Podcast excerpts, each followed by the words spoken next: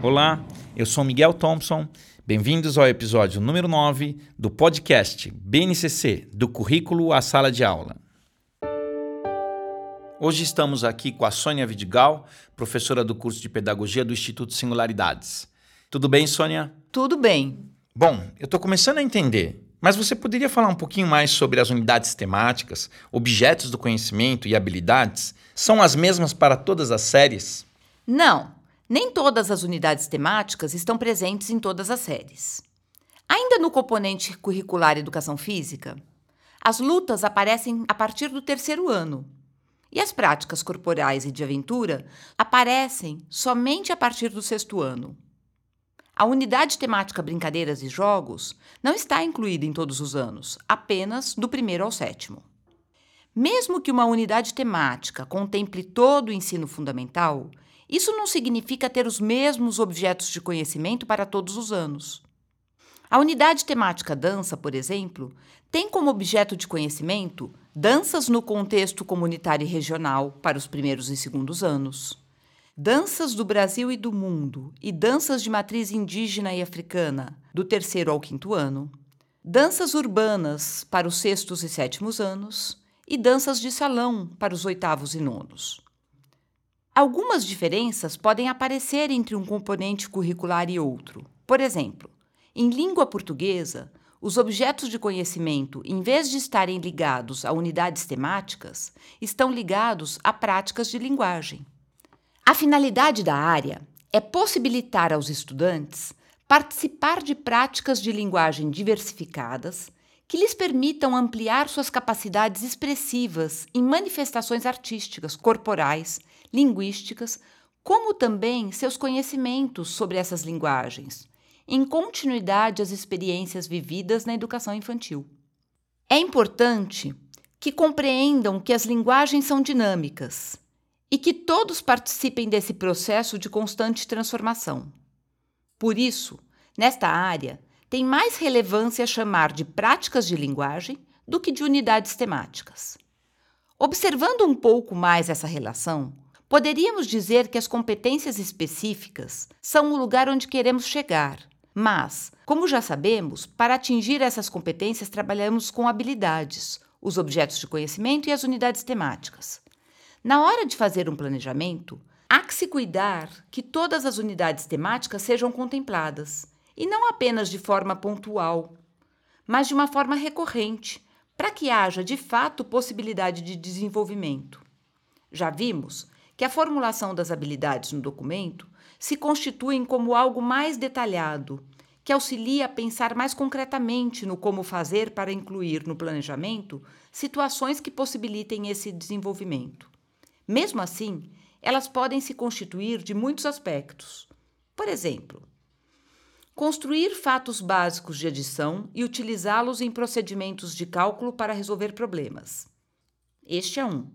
Outro, resolver e elaborar problemas de adição e de subtração envolvendo números de até dois algarismos com significados de juntar, acrescentar, separar e retirar, com suporte de imagens e ou material manipulável, utilizando estratégias e formas de registros pessoais. As duas são habilidades propostas para o primeiro ano na área de matemática, dentro da unidade temática Números. A primeira está ligado ao objeto de conhecimento construção de fatos básicos da adição, e a segunda, a problemas envolvendo diferentes significados da adição e da subtração. Se compararmos as duas habilidades, na primeira estamos nos referindo a um procedimento de cálculo que, embora saibamos que não é em meia dúzia de oportunidades que essa criança constrói esse conhecimento, podemos perceber que o objetivo vinculado é bem mais direcionado e restrito do que a segunda. Não quero dizer restrito no sentido de menor importância, mas no sentido de ter menos complexidade do que a habilidade ligada à resolução de problemas. O primeiro aspecto é que resolver problemas é uma aprendizagem mais complexa e ampla do que a aprendizagem de um algoritmo, de um procedimento de cálculo. O outro aspecto que podemos destacar é o fato de a segunda habilidade falar tanto de problemas de adição quanto de subtração.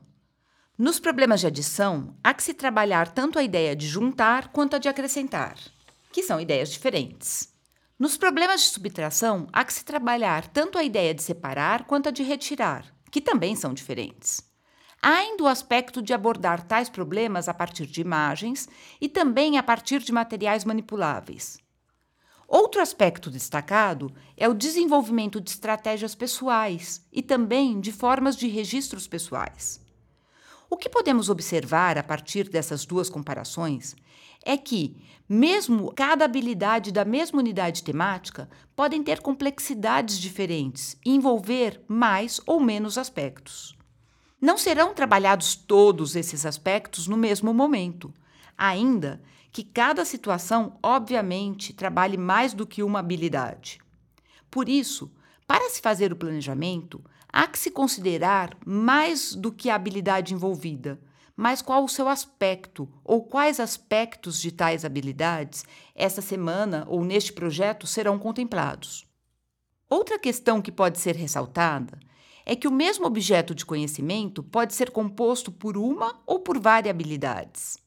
Ainda na área de matemática, a unidade temática probabilidade estatística é composta por três objetos de conhecimento no quarto ano, Percebemos que não há quantidades e complexidades iguais, nem nas diversas áreas, nem nos diversos componentes curriculares, nem nas várias unidades temáticas, e nem nos objetos de conhecimento, e nem nas habilidades.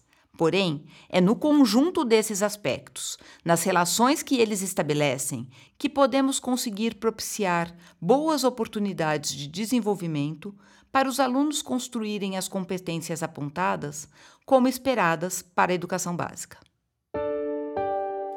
Professora, agradeço muito a sua presença aqui. Espero que a gente tenha outras conversas. Muito obrigado.